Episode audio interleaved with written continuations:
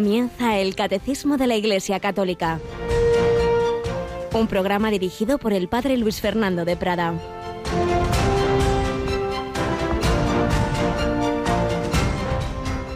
Tú que te eriges en juez, sea quien seas, no tienes excusa, pues al juzgar a otro, a ti mismo te condenas, porque haces las mismas cosas, tú que juzgas.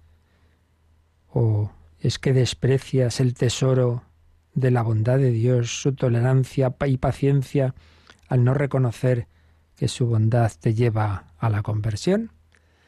Alabado San Jesús, María José, muy buenos días.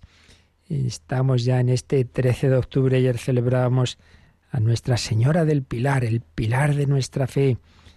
El río Ebro va pasando, cambia el agua cada segundo, pero el pilar se mantiene firme a lo largo de los siglos.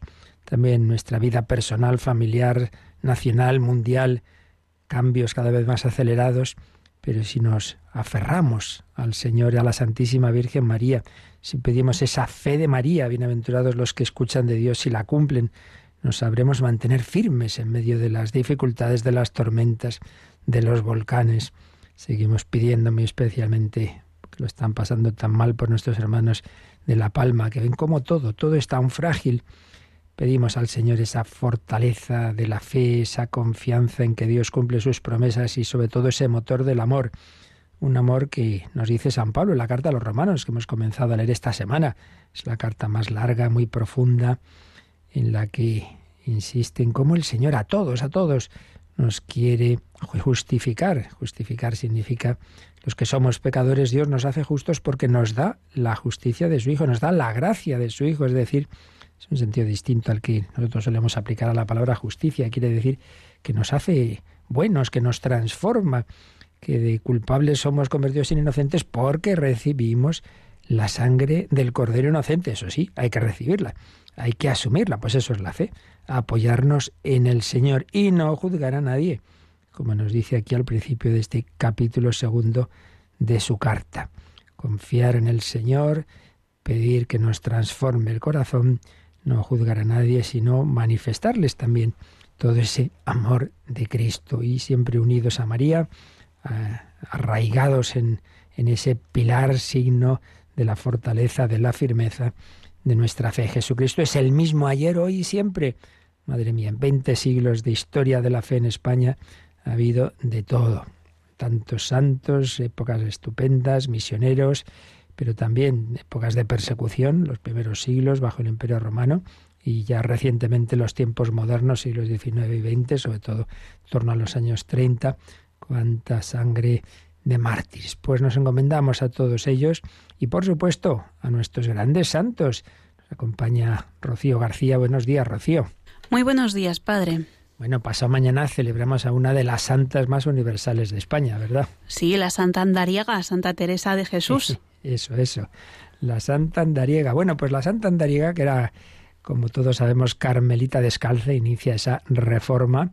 Pues hay muchos conventos de clausura y una vocación poco entendida. Mucha gente entiende los que directamente atienden enfermos o van a misiones y les cuesta entender eh, que, que, se hace muchísimo, que el motor o el corazón, como decía otra, otra carmelita, Teresita del Niño Jesús, que le pusieron el nombre de Teresa precisamente por devoción de sus padres a Santa Teresa de Jesús, pues les cuesta entender esa vocación contemplativa. Pues bien, se creó hace ya más de 50 años un instituto de rango pontificio para ayudar a los conventos de clausura.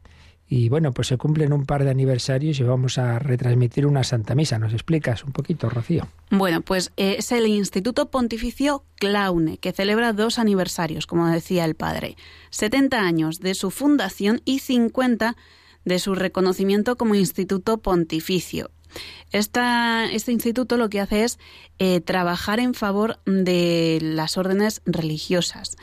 Bueno, pues con motivo de estos aniversarios, el obispo de Tarazona, que es el presidente de Claune, Monseñor Eusebio Hernández, va a presidir la misa que será el 15 de octubre, día de Santa Teresa, viernes 15 de octubre, a las 10 de la mañana hora peninsular a las 9 en las Islas Canarias y allí vamos a estar nosotros ofreciéndoselo en directo. Pues ya saben, precisamente este día de Santa Teresa, recordad que estamos haciéndole la novena después del Ángelus y de la hora intermedia hacia las doce y cuarto. La novena pues termina mañana en la víspera de Santa Teresa y el día de Santa Teresa la misa habitual que retransmitimos a las 10 será pues un poquito más larga porque la va a presidir este obispo don Eusebio, que es el presidente de Claune, este instituto que ayuda especialísimamente a esos conventos de clausura que tantas veces lo están pasando mal, que tienen pocas vocaciones, que andan mal económicamente, un instituto que les ayuda. Bueno, ya hemos hablado de épocas de persecución y si el viernes celebramos esta misa de Claune, el sábado nos vamos para el sur, Rocío nos vamos a Córdoba a las 11 de la mañana. Vamos a ofrecer en directo la, que me trabo la, lengua, beatificación. la beatificación de 127 mártires. Bueno, es en la iglesia Catedral de Córdoba, beatificación de Juan Elías Medina y 126 compañeros mártires que fueron asesinados por odio a la fe en la persecución religiosa en esta diócesis de Córdoba en, en los años 30. Va a presidir la celebración el cardenal Marcelo Semeraro, que es el prefecto de la Congregación para las Causas de los Santos.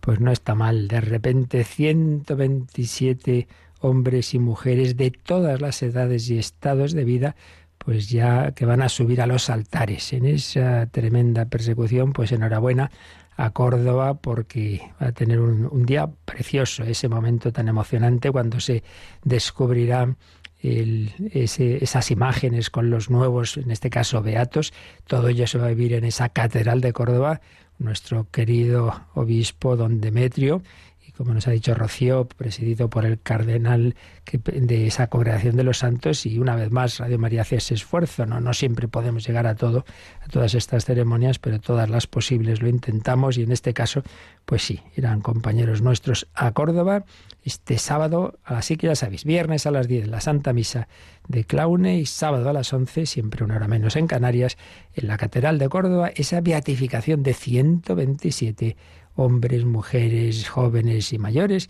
que dieron la vida por Jesucristo, ese Jesucristo al que han amado todos los santos, como Santa Margarita María de la ya vamos terminando de recoger pinceladas de su vida y del mensaje que el Señor nos quiso dar a través de ella.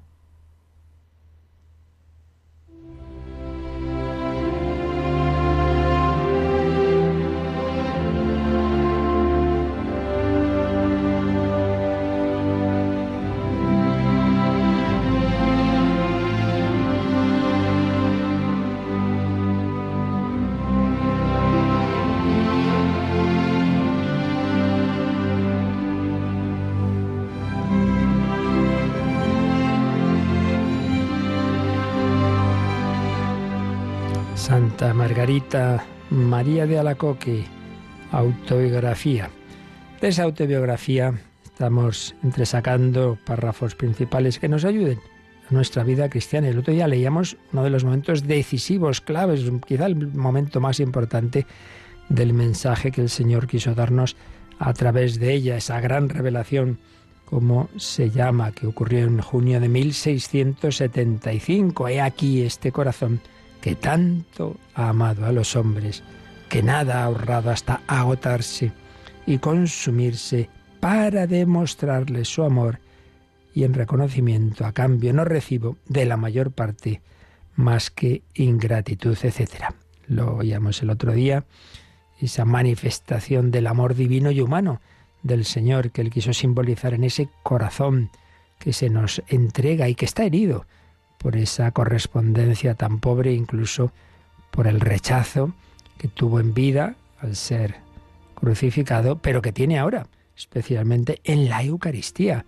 Unos porque la profanan, pues recientemente, más profanaciones terribles de odio satánico, y la inmensa mayoría sin llegar a eso, porque, bueno, pues la indiferencia, pasar de la misa y estar años sin, sin visitar a Jesús, sin comulgar, etcétera, hacerlo pues fríamente, ciertamente. Y el Señor quería, a través de este, este modo de, promover la, espiritualidad de su Sagrado Corazón, que nos diéramos cuenta de ese amor, de ese amor tan grande que arde en ese corazón, ese fuego de amor. He venido a traer fuego a la tierra y ojalá estuviera ya ardiendo. Y entonces, bueno, pues ella tiene el encargo de, esas peticiones que hace el Señor, de que se instituyera, pedir instituir una fiesta del Sagrado Corazón, de la hora santa, todo eso, claro, superaba las fuerzas de una pobre monja de clausura. Y ella decía, pero, pero Señor, pero yo, yo, yo, ¿qué voy a hacer? Y entonces dice así en su autobiografía. Respondiendo que no sabía cómo poder cumplir cuanto de mí deseaba, hacía tanto tiempo, me dijo el Señor que me dirigiera a su servidor, a quien me había enviado para el cumplimiento de este designio. Recordemos que ese su servidor, ese siervo, es el padre Claudio de la Colombier, que el Señor en su providencia pues había hecho que fuera destinado por su orden la compañía de Jesús a esa entonces pequeña localidad de Perelemonial y que ya pues sintió en su interior que Jesús le decía, este es el que te envío para que te ayude. Fue su director espiritual y confesor. Habiéndolo hecho así, me mandó escribir el padre de la Colombier cuanto le había dicho, en orden al Sagrado Corazón de Jesús y otras varias cosas que se relacionaban con él para la gloria de Dios. Y me hizo encontrar suma consolación en este santo varón, tanto porque me enseñó a corresponder a sus designios, como porque me tranquilizó en medio de los grandes temores de ser engañada. Ya siempre tenía miedo de que todas esas comunicaciones del Señor fueran engaños del demonio, y el padre Claudio, como buen consejero y director espiritual, pues discernía y dice, no, no, tranquila hija, que esto es del Señor. Pero duró poco el padre allí. Estuvo el suficiente tiempo para orientarla, para discernir, para aconsejarla, pero no recuerdo bien si fueron un par de años, si llegó, le dieron un destino muy difícil, muy difícil. Lo mandaron ni más ni menos que a la Inglaterra anglicana, que ya se había separado de Roma y que solo toleraba algunas circunstancias, en concreto había una noble emparentada con la realeza que era católica venía de otro país, pero se había casado con un inglés y la condición que ella puso fue tener un capellán católico. Y entonces ahí fue destinado el padre La Colombiana en un ambiente profundamente anticatólico y de hecho pues fue acusado injustamente, fue encarcelado, estuvo a punto de morir y de hecho pues ya cogió la, en la cárcel una enfermedad pulmonar que aunque ya luego volvió a Francia y a Perelemonial en concreto, pero ya le quedó poco tiempo de vida y de hecho murió muy, muy joven, con cuarenta y tantos años. Entonces, dice Margarita, al sacarle el Señor de este pueblo, para emplearle en la conversión de los infieles, hace alusión a ese destino suyo a, a la Inglaterra cismática. Recibí el golpe con sumisión total a la voluntad de Dios, que tanta utilidad me había proporcionado por su medio durante el corto tiempo en que estuvo aquí. Pues qué, qué, qué visión de fe, ¿no? El Señor se lo dio, el Señor se lo quitó. El Señor le dio esa compañía, ese consejo del Padre la Colombier, pero ella ve que es Dios mismo que se lo envió quien ahora se lo lleva. Solamente una vez que quise reflexionar sobre esto, pues como que se había quedado sin, sin el Padre la Colombier, el Señor le dijo, ¿y qué? ¿No te basto yo, que soy tu principio y tu fin? Madre mía, ella se ve que estaba ahí quejosa un poco y lastimera y que me he quedado sin mi Padre espiritual, que, que Señor, que me lo has llevado, que me lo has quitado. Y Jesús le dijo, ¿y qué? ¿No te basto yo, que soy tu principio y tu fin? No me hizo falta más para abandonárselo todo, pues estaba segura de que tendría cuidado de proveerme de todo lo que me sería necesario. Estamos leyendo estos pasajes, siempre lo digo, para sacar aplicación a nuestra vida espiritual. Y aquí creo que está claro. Una pregunta muchas veces nos llega sobre la dirección espiritual. Pues hombre, tú pídelo al Señor y si te es necesario ya te llegará, no te preocupes, el Señor te guiará. Pero si no, si no te lo da de esa manera o tienes a alguien que te ha ayudado y ya lo cambian o fallece o lo que sea, tranquilo, que a fin de cuentas son, somos instrumentos del Señor. Si ese instrumento un momento dado ya no puedes seguir, Dios te guiará o directamente como a Santa Margarita o será a través de otras mediaciones, la radio misma. No te preocupes, que el, pastor, el, el, que siempre necesitamos es Jesús, que luego de nuestra parte tenemos que abrirnos a que nos llegue su palabra humildemente a través de mediaciones, ciertamente, pero si sin culpa nuestra no puede ser, no, pues no pasa nada. No estoy yo aquí, no te basto yo. Pues pedimos al Señor esa confianza en que Él es el que lleva nuestra vida. Jesús, el buen pastor. Las ovejas escuchan mi voz. Pues vamos a seguir escuchando su voz, que ahora nos va a llegar a través de la mediación de la enseñanza del catecismo de la Iglesia Católica.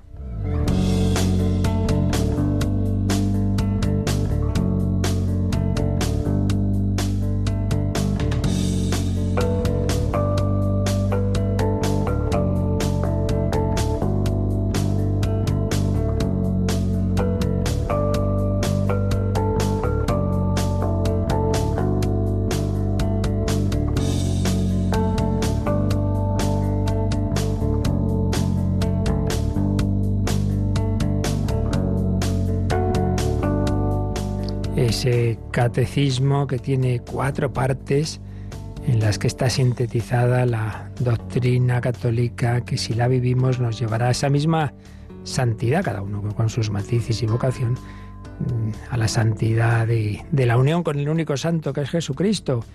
Si nos apoyamos en las verdades reveladas, primera parte del catecismo, el credo, si todo eso lo vivimos en la liturgia, segunda parte, y nos lleva a nuestra vida ordinaria, la moral, y todo ello en diálogo personal con Dios, cuarta parte, la oración. Pues bien, estamos en la primera sección de la segunda parte, los fundamentos de la liturgia, y concretamente estamos viendo el tiempo en la liturgia.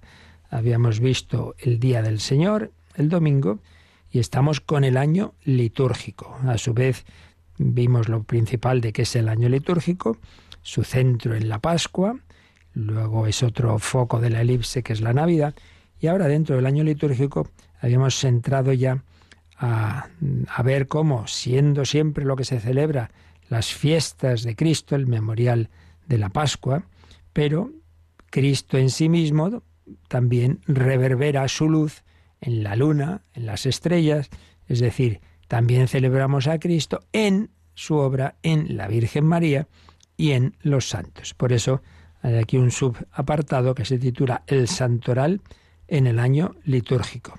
Ya habíamos leído el primer número, pero nos habíamos quedado a medias, así que releemos, Rocío, este número 1172.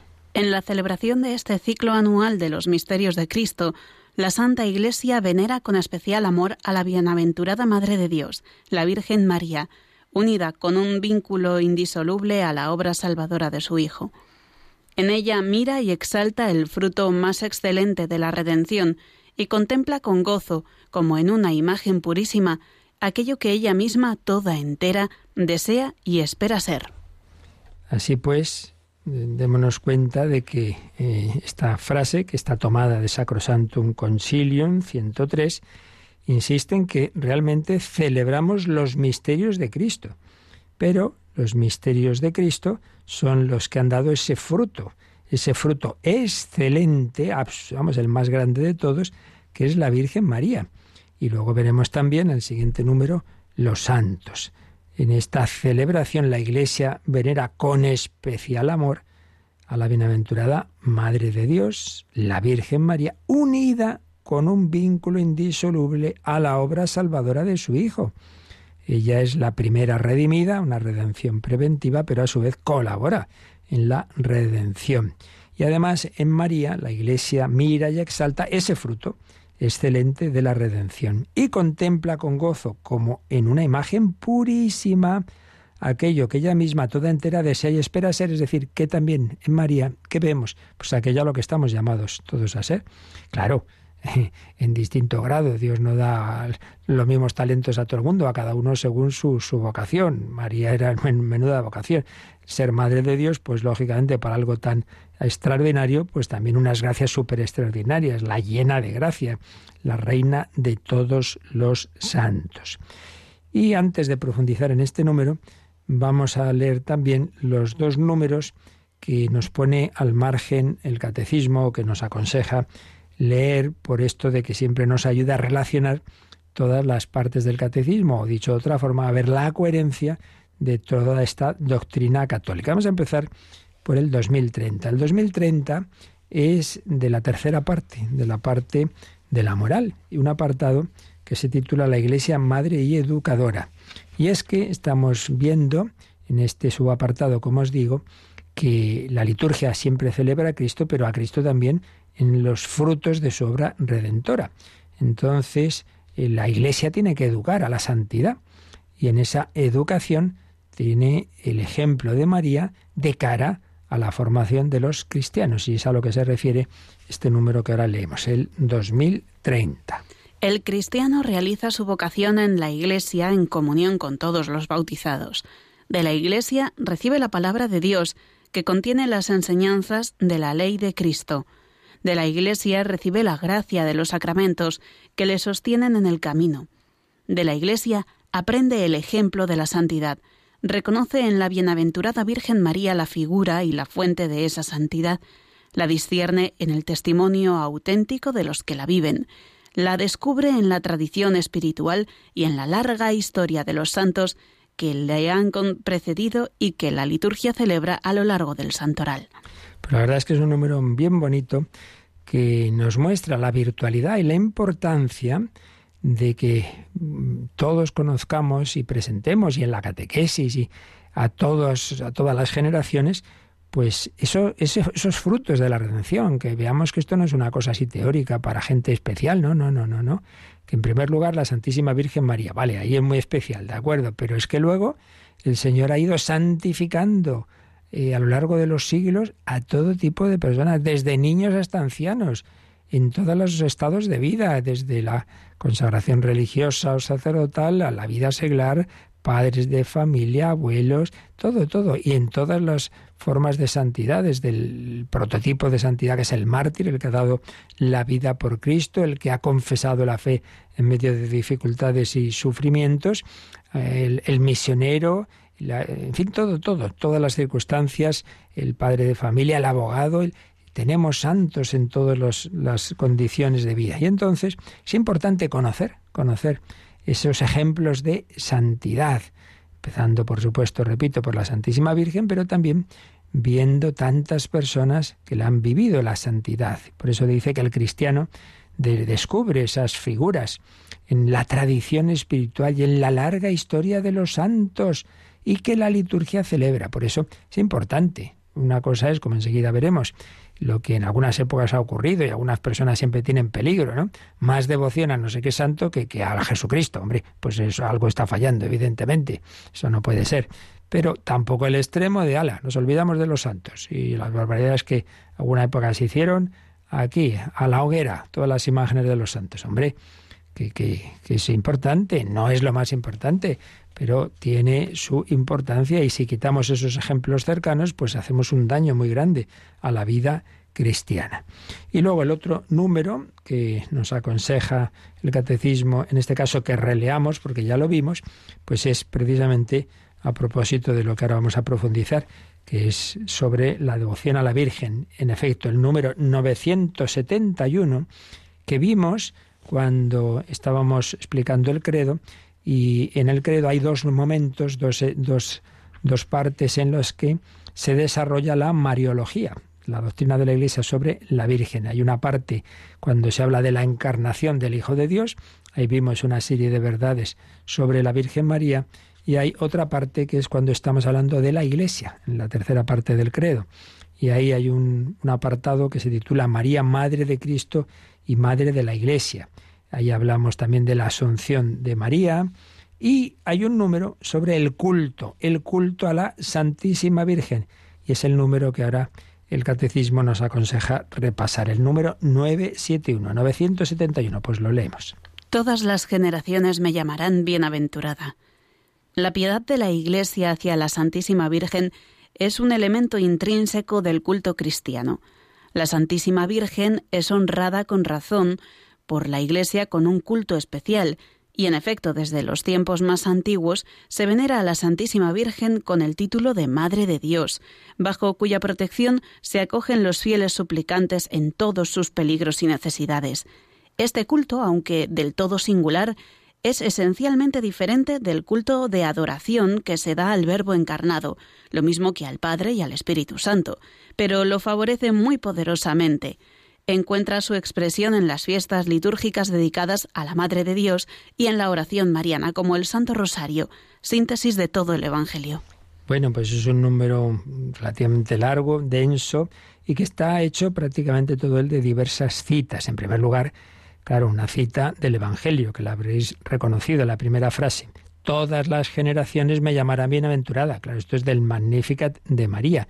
Lucas 1, 48. Entonces, dado que ahora vamos a ver cómo está presente la Virgen María en el año litúrgico, las fiestas de María, pues es bueno que, que, nos demos cuenta de que esto tiene un fundamento bíblico y dogmático. Esto no es que nos da por ahí que somos los católicos muy sentimentales y entonces tenemos mucha devoción a nuestra madre. Oiga, es que esto está en la escritura, que es María la primera que anuncia, movida por el Espíritu Santo, esto no se le ocurre a ella por sí misma, que, que iba a haber un culto hacia ella. Fijaos la frasecita, todas las generaciones me llamarán bienaventurada. María está anunciando, está profetizando, ya digo, inspirada por el Espíritu Santo, que si no, a ver de qué, una pobre mujer eh, israelita que tan sencilla, iba, iba, iba a anunciar que todos los siglos iban a, llamarla bienaventurada. Pues, pues anda, que no se ha cumplido. No hay una persona humana femenina, antes está el Señor Jesús, obviamente, a la que reciba tantísimas invocaciones, tantísimas alabanzas, el nombre de María, quizá el nombre más extendido femenino y no solo femenino. Recordemos José María, Luis María el nombre de María, las Ave Marías, los cantos a María, las imágenes, bueno, de todo. Todas las generaciones me llamarán bienaventurada. luego viene una cita de Pablo VI en Marialis Cultus. La piedad de la Iglesia hacia la Santísima Virgen es un elemento intrínseco del culto cristiano. Es decir, como el propio Pablo VI dijo, no sé si es en esa misma asociación o en otro lugar, no se puede ser cristiano sin ser mariano. Para ser cristiano hay que ser mariano. Es decir, tú amas a Cristo y luego puedes tener o no, tener o no eh, devoción a un santo o a tal estilo, tal espiritualidad. Bueno, eso es opcional. Pero María no es una devoción opcional. No, es que hay gente devota a María y gente que no. Mire, podrá tener mayor o menor devoción con este estilo o con este otro, eso sí. Pero no, no es prescindible María, porque ¿quién es el Hijo Jesucristo? El Hijo de Dios hecho hombre por obra del Espíritu Santo con el sí de María. Y María no solo dijo el sí inicial en la, en la, en la anunciación, sino que va a estar unida a su hijo toda su vida, toda su vida. Claro, ese embarazo, esa visitación, ese nacimiento en Belén, esa adoración de los magos, esa vida de Egipto, toda la vida oculta. Luego en la vida pública, el primer milagro. Eh, no tienen vino. Esa presencia discreta de María y en el momento cumbre la redención ya que se consuma en la cruz. Ahí tienes a tu hijo, ahí tienes a tu madre. Los frutos de la redención pentecostés, ahí está María y sigue presente en la iglesia hasta su asunción y luego después esa mujer vestida de sol. Por tanto, no es un elemento opcional. Por eso sigue este número y ahora ya la cita es de Lumen Gentium 66 diciéndonos que, que la Virgen es honrada por la Iglesia con un culto especial y que esto es de muy antiguo. Entonces fijaos en que dice que desde los tiempos más antiguos se venera la Santísima Virgen con el título de Madre de Dios, bajo cuya protección se acogen los fieles suplicantes en todos sus peligros y necesidades. Bueno, ya sabemos a qué se está refiriendo aquí esta cita del concilio. Es aquella antiquísima y famosa antífona mariana, el subtum presidium, bajo tu amparo nos acogemos, Santa Madre de Dios. No deseches nuestras súplicas, antes bien líbranos de todo peligro. Oh Virgen gloriosa y bendita, esto es antiquísimo, ni se sabe de cuándo, antes, por supuesto, del concilio de Éfeso, que proclamó el dogma de María Madre de Dios en el 431. No, no, es anterior.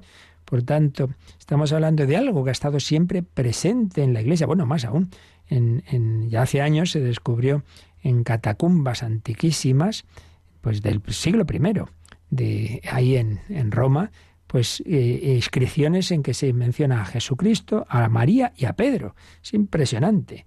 Pues los tres puntos así de la fe católica, ¿no? El centro es Jesucristo, María su madre y luego pues la piedra de la, la roca en la que Jesucristo ha edificado su iglesia. No estamos hablando de una devoción más o menos importante, sino de algo totalmente importante. María no es el centro, pero está en el centro.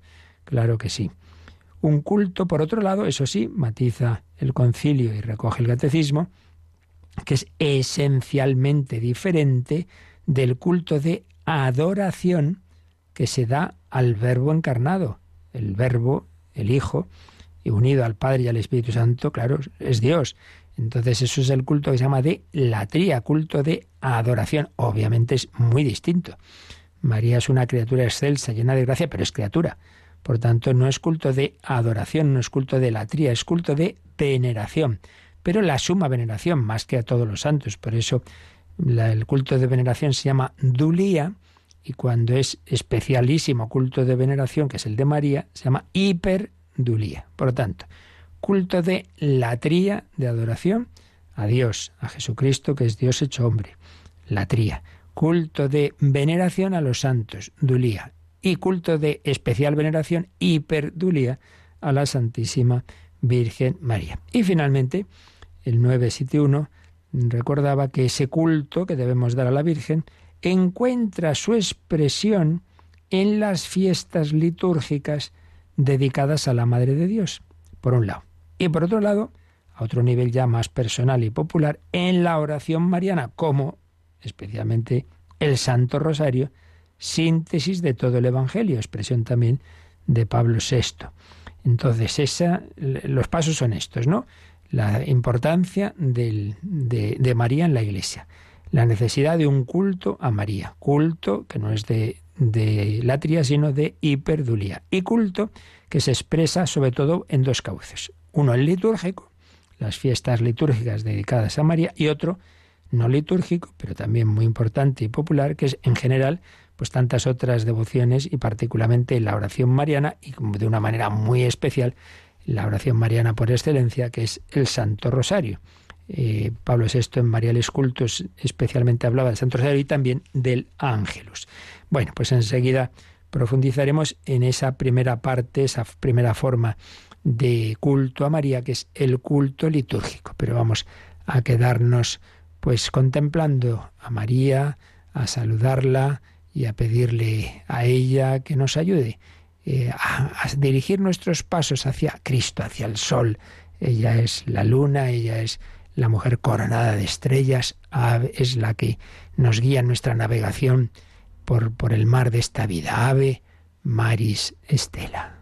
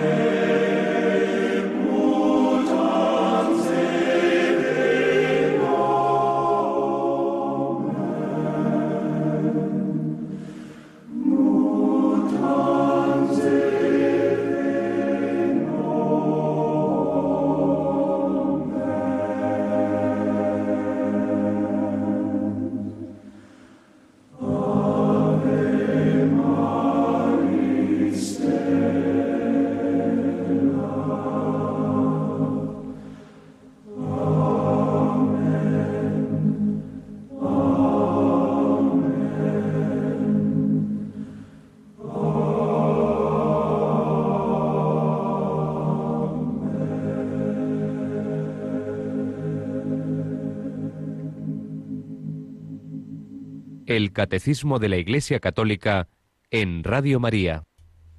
Ave Maris Stella.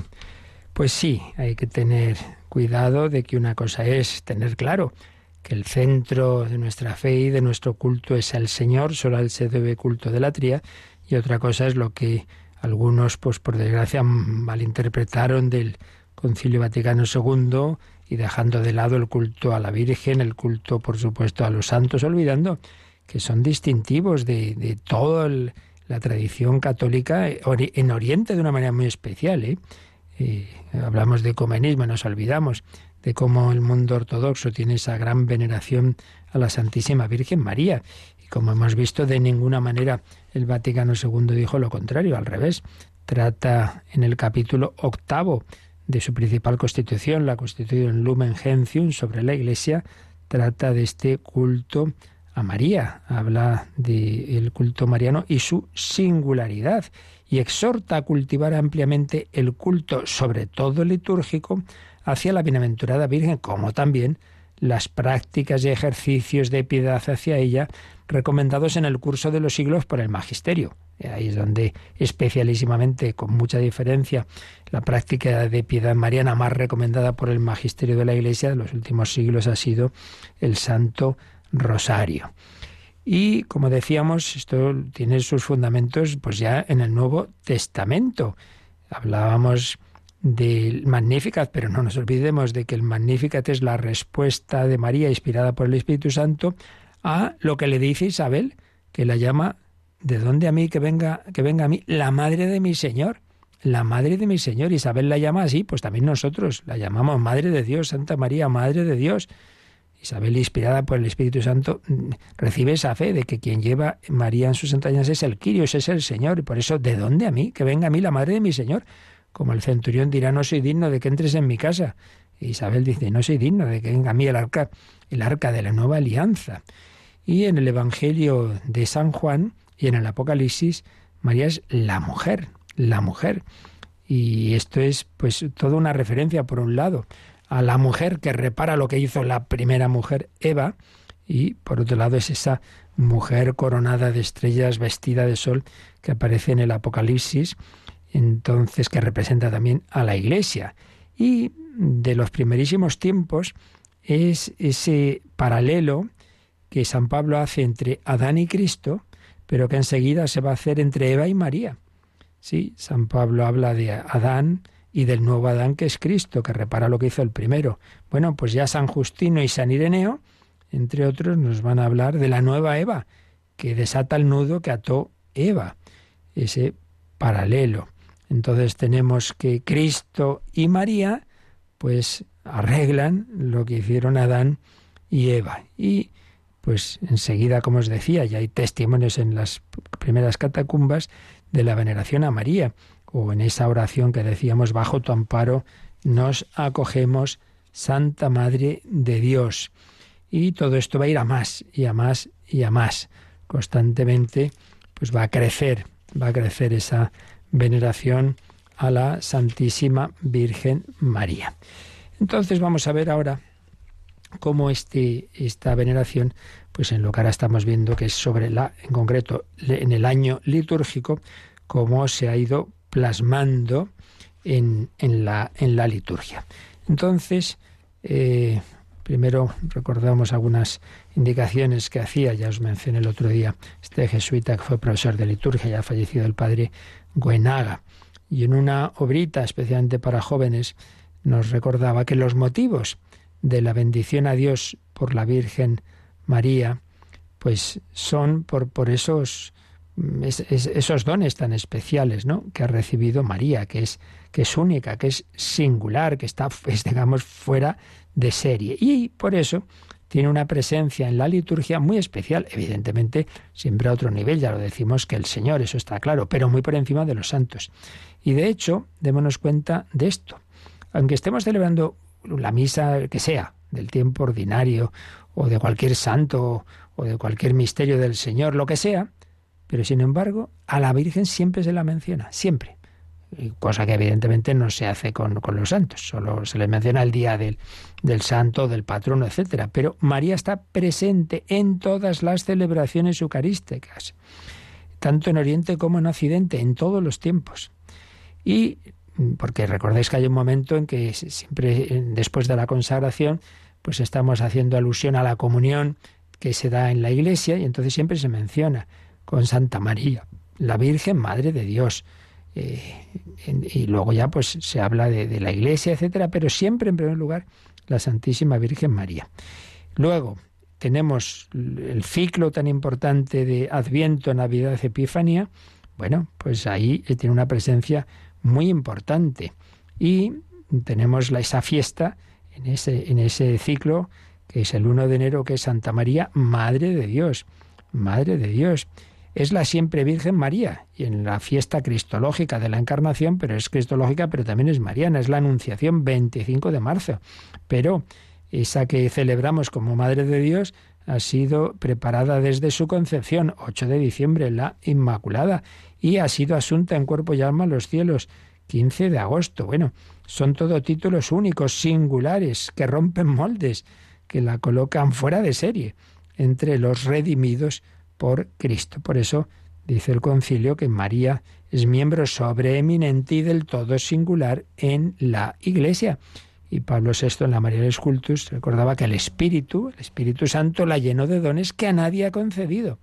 Por eso, pues también el culto litúrgico a María tiene que ser pues, pues muy por encima de cualquier culto a todos los santos. Siempre repetimos, en, teniendo muy claro que es siempre en relación con el Señor y que nunca está a ese nivel, pero con alegría, con la alegría de celebrar eh, a, María y sus privilegios. Y en este sentido, en este sentido, hacía alusión el padre Guenaga y creo que, que, lo que decía hace unos años nos vale exactamente hoy, que hay por un lado una tendencia que tiene su parte buena, pero su parte peligrosa, de presentarnos a María, quizá como tantas veces ocurre, ¿no? Como reacciona a otras tendencias del pasado en que a lo mejor solo se decía, pues eso, lo excepcional de María, sus privilegios y parecía que es, no sé, una, así un ángel que iba por el cielo. No, no, no, es verdad, una sencilla muchacha de, de Nazaret, pobre, y, y, que llevaba una vida ordinaria, como las demás mujeres. Por un lado, eso es verdad, eso es verdad, y nos viene bien,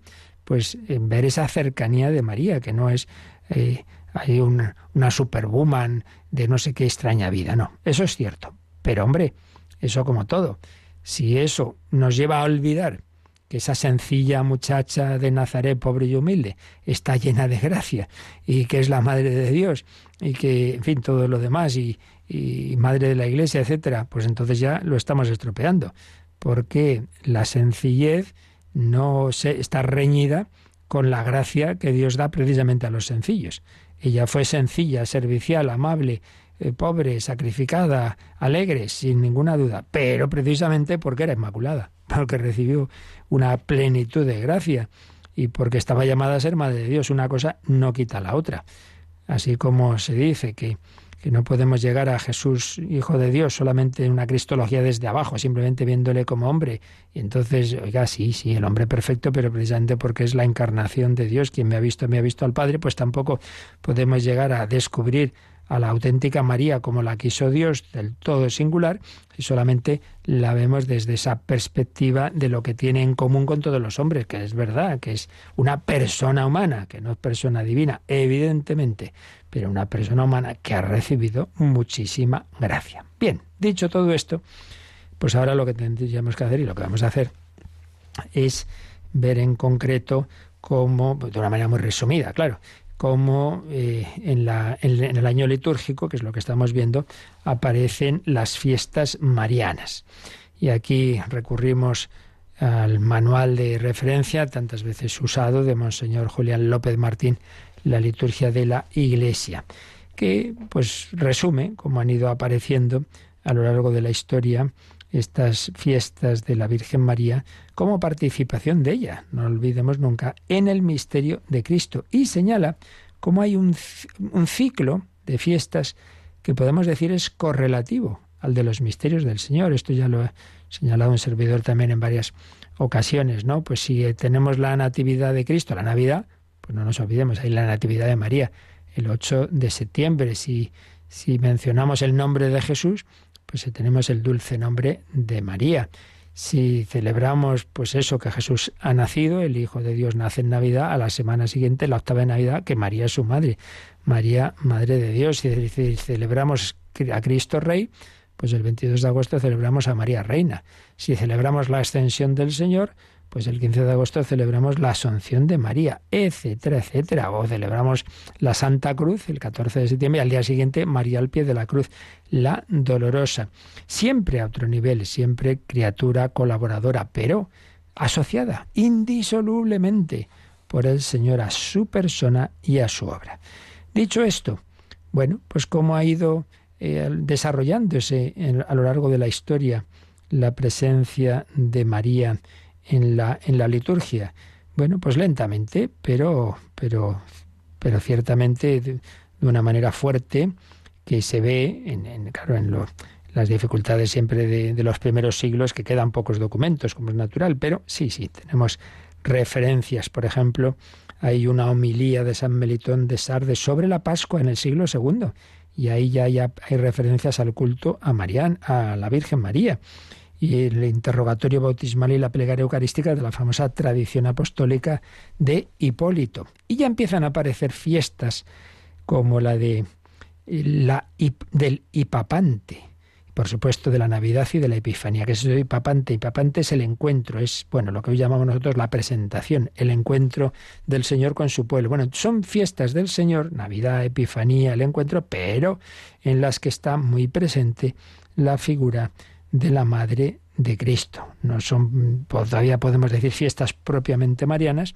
pero en las que ya evidentemente estaba María muy presente. Y después del concilio de Éfeso, que mencionábamos antes, el año 431, ahora ya sí que se ve claramente fiestas de la Virgen en sentido estricto. Parece ser que la primera gran fiesta mariana como tal fue el 15 de agosto.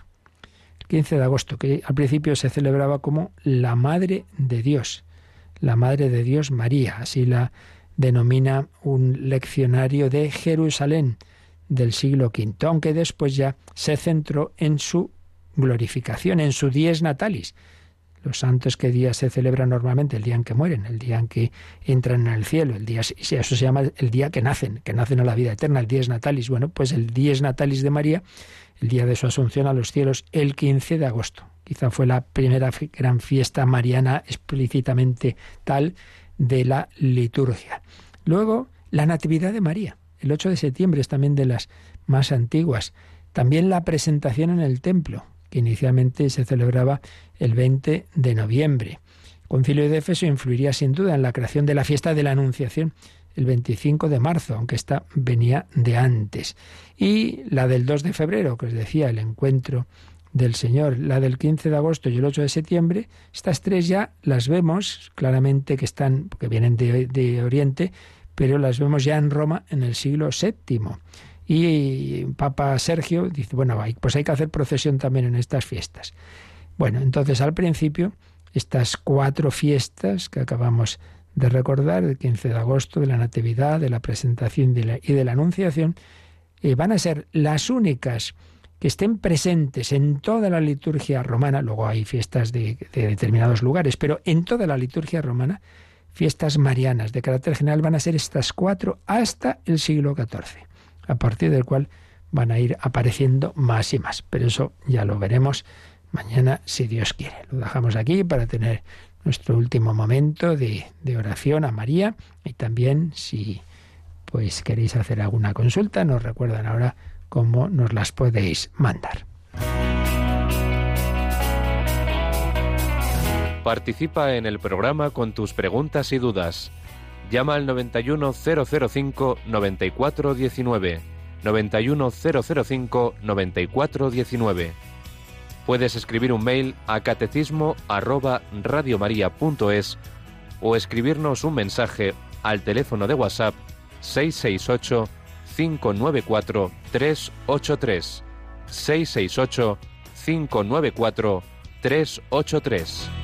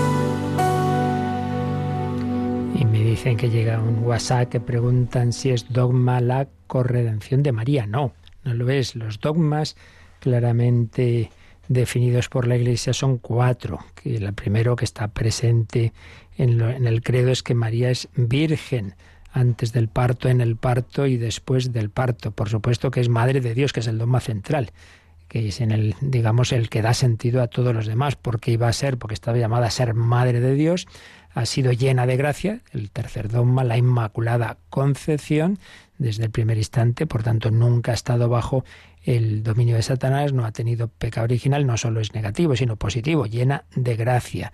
Al ser llena de gracia, llamada también en una unión con el Señor de tipo virginal, María siempre virgen, María inmaculada llena de gracia, María Madre de Dios y María asunta a los cielos en cuerpo y alma. Y luego hay una quinta verdad que se expresa de muchas formas y luego cuál es la forma más exacta no está plenamente perfilado y por eso pues no está definido como tal. Que una cosa no esté definida como dogma no quiere decir que no sea una verdad que la Iglesia ya cree, pero que, que una cosa es creerla en lo que es lo esencial y otra cosa es perfilar las palabras más exactas, más correctas, y eso es lo que, bueno, por eso tardó tanto en definirse la Inmaculada Concepción. Estaba como algo que se creía desde, desde siempre en, en, el fondo, pero no se sabía explicar bien, y incluso grandes teólogos tuvieron sus dudas hasta que, digamos, la teología, la reflexión teológica y del pueblo pues pudo avanzar y precisar, no, no se hace la definición. Y eso es lo que ocurre con esta verdad que se refiere a la relación de María con nosotros.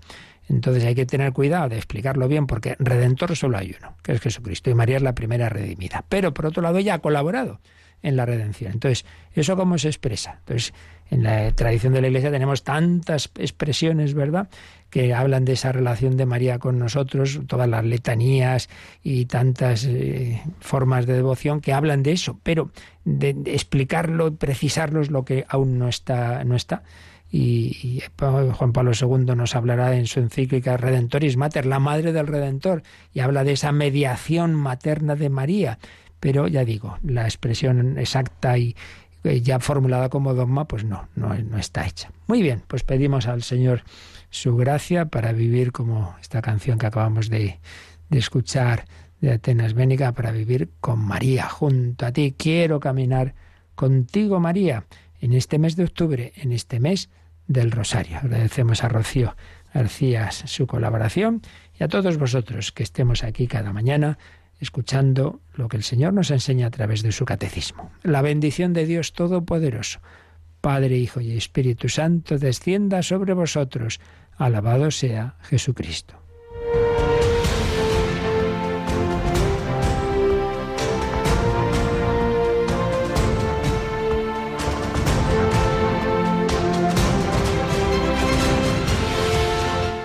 Han escuchado en Radio María el Catecismo de la Iglesia Católica. Un programa dirigido por el Padre Luis Fernando de Prada.